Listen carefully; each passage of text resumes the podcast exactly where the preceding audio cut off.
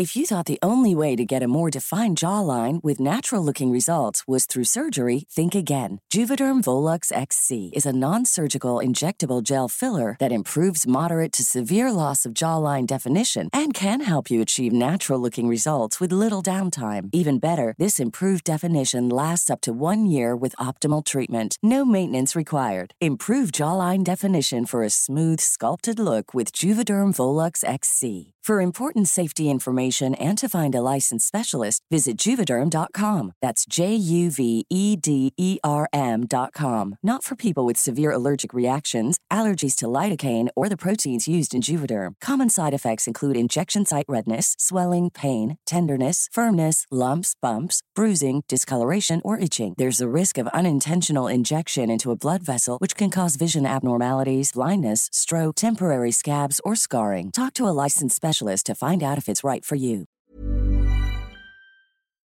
Es el 23 de marzo de 1994, 17 horas con 12 minutos del tiempo del Pacífico. Un asesinato de proporciones insospechadas sacude por completo las entrañas del régimen priista. Ese sería el último día con vida del hombre que vio un México con hambre y sed de justicia. Luis Donaldo Colosio fue asesinado con un arma en Lomas Taurinas, una colonia de bajos ingresos situada a aproximadamente 9 kilómetros del centro de Tijuana, Baja California. Sin importar nuestra edad, parece que a todas y todos se nos quedó grabada la canción de la banda Machos que sonaba de fondo mientras ocurría el atentado. Y también quedó inscrito en la memoria colectiva el nombre de quien sería acusado del magnicidio, Mario Aburto Martínez. En este episodio intentaremos encontrar la luz del laberinto jurídico en el que lleva metido Aburto durante décadas y al que por fin parece encontrarle la salida. Seguirle el ritmo al país no es cosa fácil, pero queremos informarte mejor, no informarte primero. En 25 minutos te presentamos las mejores historias, reportajes y entrevistas para tratar de comprender juntos el territorio que habitamos. Yo soy Mauricio Montes de Oca y te invito a que nos acompañes cada martes en Semanario Gato Pardo. Dicen que los gritos del presidente Carlos Salinas de Gortari eran incontenibles después de enterarse del atentado contra Colosio. Por el ajuste de tiempo en la agenda del candidato, algunos reporteros se habían ido a San Diego, pero otros, como Raúl Sánchez Carrillo, estuvieron minuto a minuto. Pepe Murat le marcó también de su celular al presidente y le dijo, señor presidente, le acaban de dar un tiro al, al candidato Colosio en la cabeza. No se sabía del balazo en Cedal. Los gritos de Carlos Salinas de Gortari eran de que obligaban a, a separarse el auricular. Raúl Sánchez Carrillo logró llegar hasta el quirófano y según su relato, en esta llamada que nos cuenta también estaba presente Liébano Sainz, uno de los colaboradores más cercanos de Colosio y posterior secretario particular de Cedillo. Hacia él también eran los gritos incontenibles de Salinas. Salga y informe usted de lo que pasa en el hospital Murat y a Líbano le dijo, salga e infórmele a la prensa que el candidato Luis Donaldo Colosio ha muerto. Líbano con la voz cortada le dijo, no sé si puede en este momento. Bueno, ¿para qué fue esa respuesta? Le está ordenando el presidente de la República que salga a informe. El mensaje para la prensa fue contundente. A pesar de los esfuerzos médicos que se han hecho durante todo este tiempo, les informo a ustedes que el licenciado Luis Donaldo Colosio Murrieta ha muerto. Hubo un grito de ¡ah! de dolor. De ahí nos bajamos. Y yo me fui del hospital general sabiendo que ya Luis Donaldo estaba muerto. Y se podría decir que a partir de ese momento el país ya no fue el mismo, pero lo cierto es que los cambios gestados en ese 1994 comenzaron el primer día del año, con dos eventos que aunque eran opuestos, sucedieron en paralelo la entrada en vigor del Tratado de Libre Comercio de América del Norte y la irrupción del Ejército Zapatista de Liberación Nacional. Entre los cercanos a Colosio se instaló la creencia de que México sería distinto si lo hubieran dejado ser presidente, y que su homicidio interrumpió lo que pudo haber sido una época de grandes cambios. Sin embargo, para otros más que vieron de cerca a Luis Donaldo, este era un producto más del salinismo. El periodista Alberto Najar cubrió la campaña presidencial del PRI en aquellos años. Entonces, Colosio como, candidato, así como un personaje, no representaba más allá de la continuidad de una línea política de un presidente que pretendía perpetuarse en el poder a través de él. El valor de Colosio, desgraciadamente, es cuando es asesinado, porque entonces significa que eh, las viejas fuerzas políticas del PRI, que de una u otra forma Carlos Salinas de Gortari pretendió pasar por encima de ellos, seguían muy vivas y tenían la capacidad de cometer un magnicidio de esa, de esa naturaleza. El magnicidio de Colosio fue el primero que se cometió en nuestro país desde el asesinato de Álvaro Obregón, mostrándonos que el México bronco seguía vivo, a pesar de los esfuerzos del salinismo por ocultarlo con pretensiones de modernidad y una muerte violenta de estas dimensiones requería necesariamente de un culpable. Mira, Mario Burto era un joven, más o menos antes del caso Colosio, tenía 21 años, él nació en Michoacán. Eh, y bueno, pues nació en una familia con condiciones muy, muy precarias, vivían en un rancho, eh, realmente pues una familia muy humilde. Ah, más o menos por ahí de inicios de los noventas, la familia emigra a Estados Unidos, a una zona de Long Beach, de donde es Jenny Rivera, por cierto, y pues Mario Aburto empieza a trabajar en una fábrica de madera con su familia. Escuchamos a Laura Sánchez Ley, autora del libro Aburto, Testimonios desde Almoloya, El infierno de hielo. Ella es una de las poquísimas personas que han podido hablar con Mario Aburto y nos cuenta que era un joven como muchos otros. Le gustaba la pizza, disfrutaba andar en la playa en Long Beach y era feliz, pero tuvo que ir a vivir a Tijuana contra su voluntad. La historia es que pues las mujeres de la familia Aburto no lograron cruzar Estados Unidos, entonces Rubén Aburto, el papá, decide finalmente enviar a uno de sus hijos, él dice que envía al hijo más bueno a cuidar a sus mujeres a un lugar llamado Tijuana, Baja California, del otro lado de la frontera. En su novela sobre Aburto, el escritor tijuanense Heriberto Yepes cita a Thomas Sass para decir, cada muchacho americano no puede volverse el presidente, pero cada muchacho americano puede dispararle al presidente.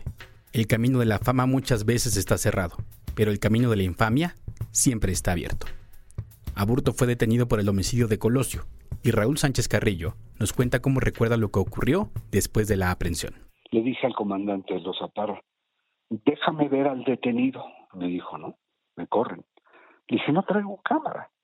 Bueno, pero rápido, me dijo. Me abrieron una puerta, bajé 14 escalones hasta los separos dos celdas de un lado, dos del otro y una al final, una al final atravesada una celda. Y ahí estaba sentado Mario Aburto Martínez en la plancha de cemento que era el dormitorio, sumido en la, en la barbilla en el pecho con los codos recargados sobre sus piernas, agachado totalmente. Fue precisamente en ese momento cuando las irregularidades del caso comienzan a volverse más y más graves se abrió otra vez la puerta de los separos y bajó Manlio Fabio Beltrones Rivera, gobernador de Sonora en ese momento. Y casi a la mitad de la escalera, ya que lo tenía a la vista, le gritó, ¿por qué a él? ¿Por qué a Donaldo? En ese momento, Aburto levantó la cara, que fue cuando yo lo vi. Yo estaba aproximadamente a un metro de las rejas que traspasaba al lugar donde estaba Aburto y le dijo, no te lo voy a decir y menos a ti, textual y perdón, hijo de la chingada. Y le contesta Beltrones, sí me lo vas a decir.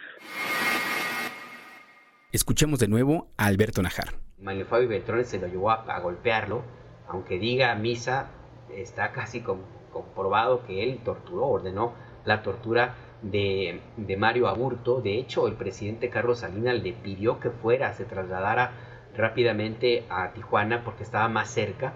Era tal la desorganización que, no había forma de llegar rápido desde Ciudad de México y lo más cercano que había era Hermosillo y por eso llegó Manlio Fabio. Era una época distinta. México apenas salía del periodo de la Guerra Sucia, pero los métodos de tortura de la Dirección Federal de Seguridad y de otras corporaciones no se habían extinto aún, menos en el ámbito estatal. Laura Sánchez Ley nos da más contexto. Antes todo se resolvía con base a torturas, con base a madrazos, con base a, te, voy a echar en este hoyo si no me dices exactamente lo que quieres, ¿no? Entonces yo creo que desde ese momento en que empiezan a torturarlo, que empiezan a drogarlo, pues realmente todo el proceso se vicia, ¿no? Independientemente de si fue o no fue y todas estas teorías conspirativas, lo que es un hecho es que el gobierno pues manejó terriblemente la situación y con terribles violaciones a los derechos humanos. Sí, Escuchaste bien.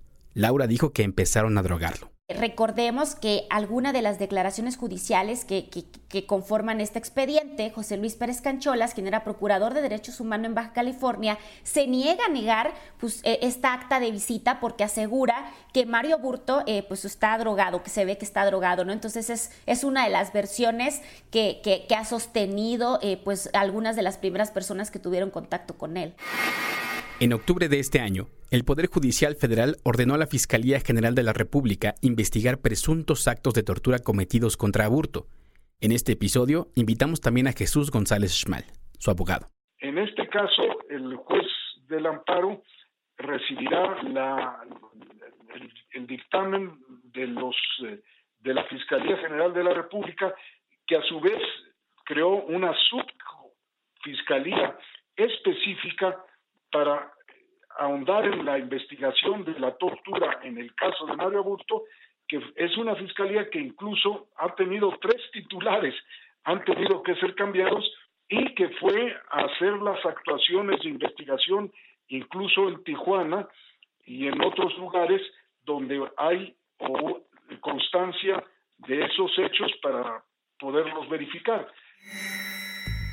Sin embargo, el amparo que podría dejarlo en libertad no es por la tortura, sino porque su caso se juzgó en el ámbito federal cuando debió juzgarse de acuerdo con el Código Penal de Baja California, que actualmente contempla penas mínimas de 30 años por homicidio.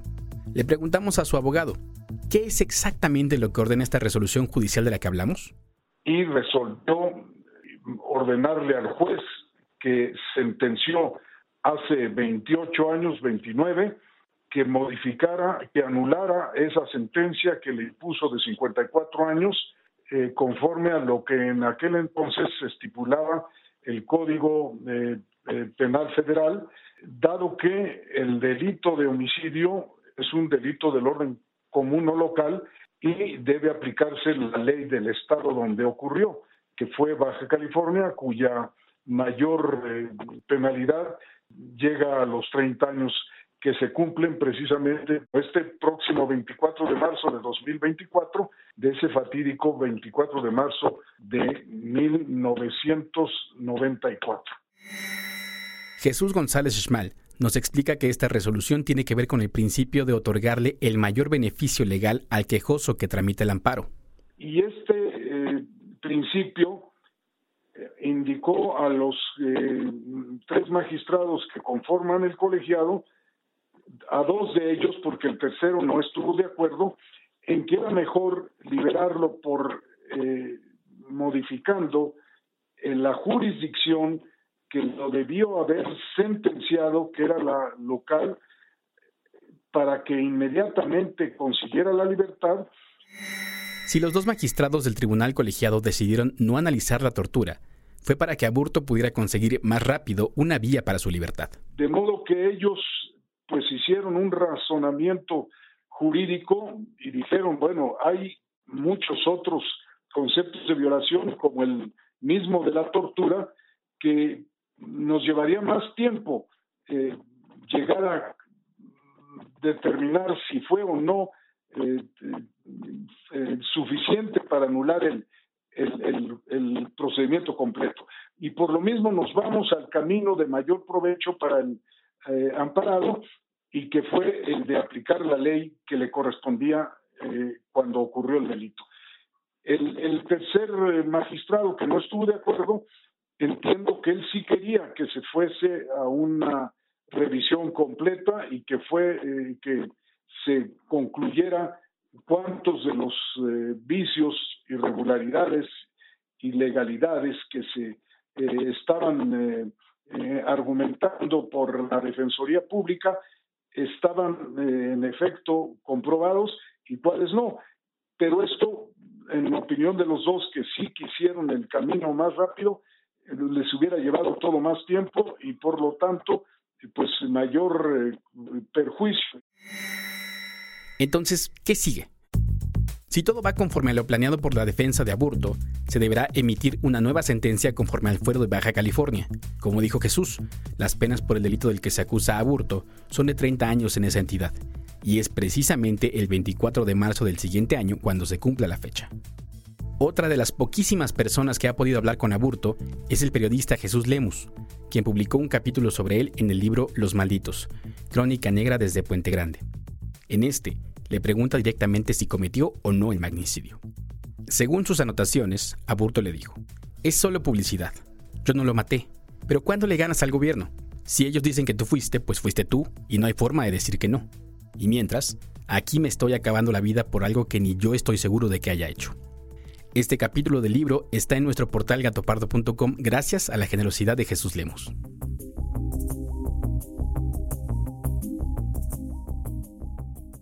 Cuando sucedió el magnicidio de Luis Donaldo Colossi, inmediatamente pedí a un prestigiado jurista que se hiciera responsable de investigar quién había cometido ese terrible crimen. El ministro de la Suprema Corte de Justicia, Miguel Montes, se abocó a ello. Él llegó a las conclusiones que publicó y documentó. Después, para profundizar esas investigaciones, le pedí a una jurista de un prestigio intachable, la doctora Olga Islas de González Mariscal, que continuara las investigaciones a fondo. Asimismo, invité a diversos y prestigiados abogados a que se sumaran a ello y a miembros destacados de la sociedad civil para que coadyuvaran en el proceso. La conclusión a que ambos llegaron fue que Mario Aburto actuó solo. Sé que hoy muy poca gente cree eso, pero esa es la conclusión que llegaron con una investigación objetiva. El caso Ayotzinapa es un botón de muestra de la justicia en México. Las investigaciones recientes nos revelan que en realidad no hay una sola verdad de un hecho criminal tan grande, y que llegar a ellas es sumamente complicado. Hace unos episodios también te contamos de cinco víctimas de la Guerra Sucia, cuyos cuerpos fueron exhumados este año, después de ser asesinados y desaparecidos entre 1967 y 1974. Sin embargo, aún hay 562 personas desaparecidas de ese periodo, y al igual que en el caso Ayotzinapa, la mayor parte de los victimarios han muerto ya, reduciendo ampliamente las posibilidades de hacer justicia. En la trama de Luis Donaldo Colosio, también han muerto quienes podrían darle un giro al caso. La justicia en México no es pronta ni expedita, así que este es un llamado a repensar las expectativas que tenemos sobre el caso Colosio ante el escenario de que Aburto sea liberado. Lo más probable es que, como en el caso Kennedy, las cosas permanezcan en el misterio, tanto por los intereses de quienes así lo quieren, como por las enormes complejidades del caso pues va a haber nuevas subhistorias, nuevas teorías, la gente va a seguir pensando lo que quiere, entonces creo que es un tema de nunca acabar. Es un tema de nunca acabar el, el, caso Colosio. Son tantos documentos, tantos videos, tantos personajes involucrados que creo que a este punto la gente ya va a creer lo que quiera y creo que justamente se va a incluir por teorías conspirativas. Se va a ir para allá. Pensemos en los paralelismos entre el magnicidio de Colosio y el de John F. Kennedy en Estados Unidos. Ambos han sido revisados por varios fiscales. Ambos están incrustados en el imaginario popular y ambos acumulan miles de papeles de las investigaciones que se han hecho. Pero en ninguno se ha dado con el autor intelectual y se ha optado por la teoría del tirador solitario. De hecho, Earl Warren, presidente de la comisión Warren que investigó el caso, ha llegado a decir que calcula que existen más de un millón de documentos sobre el homicidio de Kennedy y que sería imposible que alguna persona pudiera leerlos todos. A casi 30 años de distancia del asesinato de Colosio, parece más lejos que nunca conocer la verdad detrás del caso, pero es muy probable que Mario Aburto recupere su libertad. Para Alberto Najar, la verdad comenzará a saberse hasta que los personajes involucrados hayan muerto o estén políticamente inermes, y es posible que estemos entrando ya en esa etapa. Mientras tanto, el abogado Jesús González Schmal se mantiene optimista y cree que no habrá obstáculos políticos para que su cliente sea liberado. Finalmente, la Fiscalía General de la República dio a conocer este viernes que impugnó el fallo que beneficia a Aburto y buscará que sea la Suprema Corte de Justicia de la Nación la que resuelva. Si Aburto es liberado o no, seguramente en próximos días veremos declaraciones públicas suyas después de tantos años de encierro y silencio. Y en pleno contexto electoral, las acusaciones que puedan salir de su boca serán oro molido que intentarán aprovechar los bandos. Han pasado casi tres décadas. Este caso aún sigue abierto y el péndulo de la historia sigue oscilando. Antes de ir a la sección de noticias, queremos felicitar a nuestro compañero Ricardo Hernández por ganar el Premio Nacional de Periodismo en la categoría de crónica, con el reportaje El Otro Cancún, bravo, marginado e irregular, publicado en Gato Pardo. Vamos a escuchar a Ricardo el espantoso contraste cuando uno visita a los asentamientos irregulares y voltea a ver los lujosos hoteles eh, que hay aquí en Cancún eh, y cuando uno voltea y se asoma a las eh, palapitas que hay en los asentamientos irregulares, pues ve gente en la total marginación, pobreza y vulnerabilidad y son esa misma gente los que mantienen viva la industria del turismo, ¿no? Los que tienen la cama, las camaristas que tienen la, cama y limpian los, las, los eh, penthouse, los, los resorts, los, todas las habitaciones de lujo, o que atienden los restaurantes, o que limpian y que dan mantenimiento a estos hoteles. Puedes leer este reportaje en gatopardo.com. Y una cosa más. Queremos invitarte el próximo sábado 21 de octubre a participar con nosotros en la grabación en directo de este semanario en la Feria Internacional del Libro de Oaxaca. Sigue nuestras redes sociales para enterarte de todos los detalles.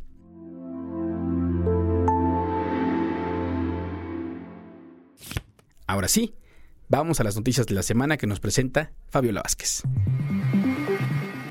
El pasado miércoles 11 de octubre, el general Salvador Cienfuegos fue condecorado por el presidente López Obrador con la presea Bicentenario del Heroico Colegio Militar, la cual se entrega a aquellos mandos distintivos del ejército por su contribución al desarrollo y consolidación del plantel educativo.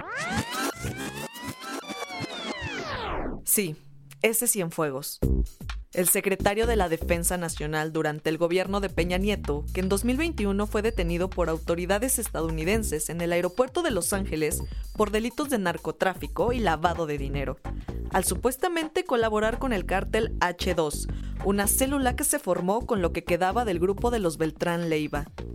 En ese momento, el gobierno de López Obrador presionó al gobierno estadounidense para que le entregaran al general, para supuestamente procesarlo y juzgarlo en México.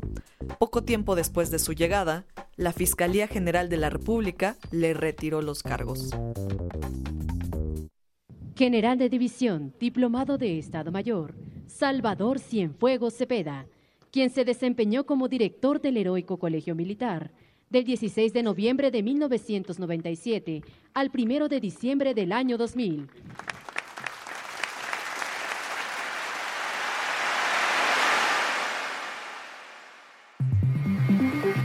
En otras noticias, diputados del PRI, PRD, Morena y Movimiento Ciudadano presentaron una iniciativa que busca legalizar la eutanasia en México. Con esta se busca derogar el artículo 166 bis 21 de la Ley General de Salud, que prohíbe su práctica. En el documento presentado se explica cuáles serían los requisitos para realizar el procedimiento. 1. Que el paciente padezca una enfermedad terminal, una condición médica irreversible o se encuentre en agonía. 2. Que el paciente sea mayor de edad. 3. Que se encuentre en pleno uso de sus facultades mentales. Y 4. Que presente, libre de cualquier influencia o presión, una solicitud por escrito firmada en presencia de un notario público y dos testigos independientes.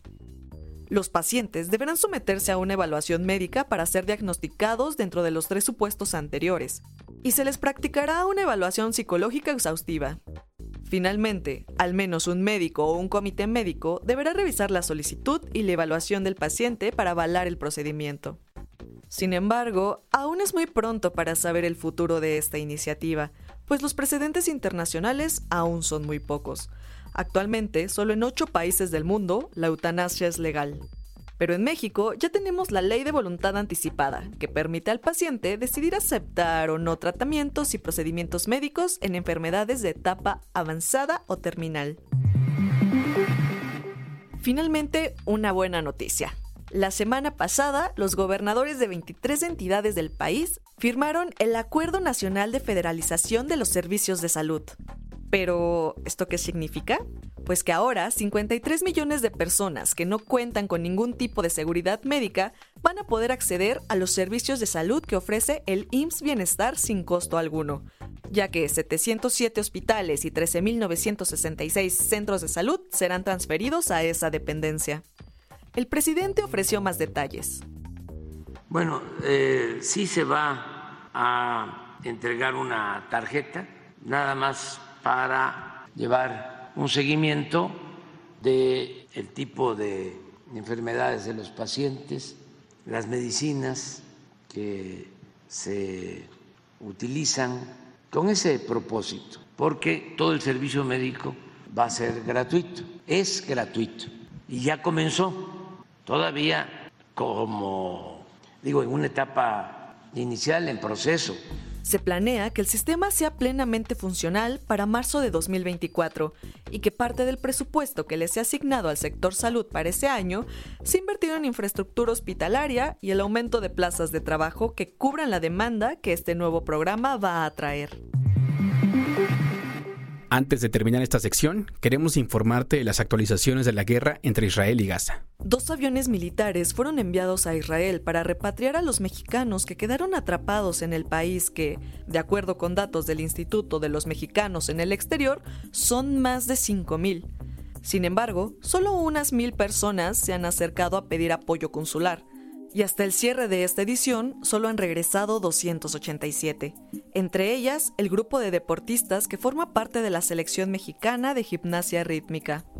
Finalmente, el presidente informó que se establecerá un puente aéreo, o sea que los aviones enviados tratarán de sacar a los ciudadanos mexicanos lo antes posible y los establecerán en algún país cercano en Europa, para que cuando ya estén todos a salvo, sean regresados a México sin complicaciones.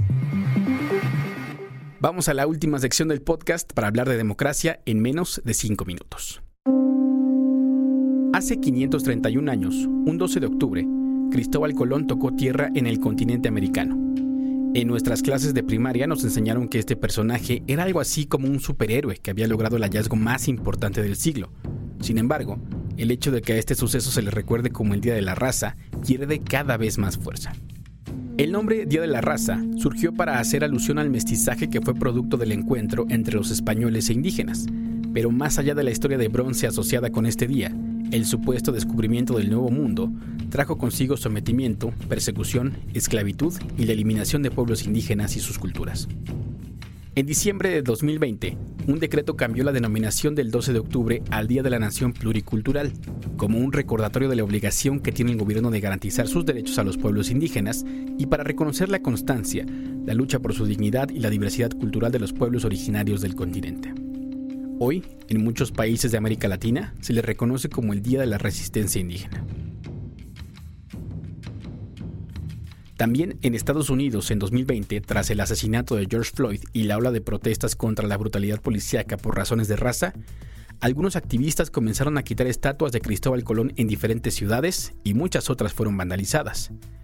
En 2021, por primera vez, el presidente Joe Biden declaró el Indigenous Peoples Day, que busca un nuevo enfoque para el 12 de octubre que se centre en la lucha y la apreciación de la vida de los indígenas en el continente americano. De regreso en México, desde 2021, el INE aprobó acciones afirmativas para algunos grupos de población en situación de vulnerabilidad, entre ellos las personas indígenas, que tienen una cuota de 21 de mayoría relativa y 9 de representación proporcional, y las personas afromexicanas con 3 de mayoría relativa y 1 de representación proporcional.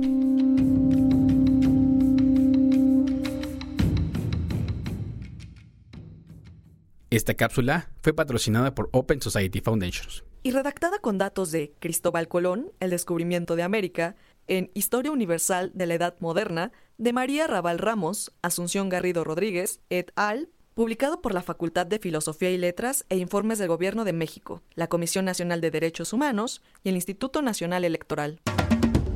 Gracias por escucharnos. Te invitamos a que te suscribas y califiques este episodio.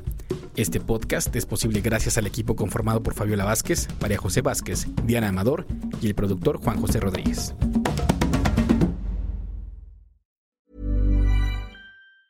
Tired of ads barging into your favorite news podcasts? Good news. Ad-free listening is available on Amazon Music. For all the music plus top podcasts included with your Prime membership. Stay up to date on everything newsworthy by downloading the Amazon Music app for free or go to amazon.com slash news ad free. That's amazon.com slash news ad free to catch up on the latest episodes without the ads.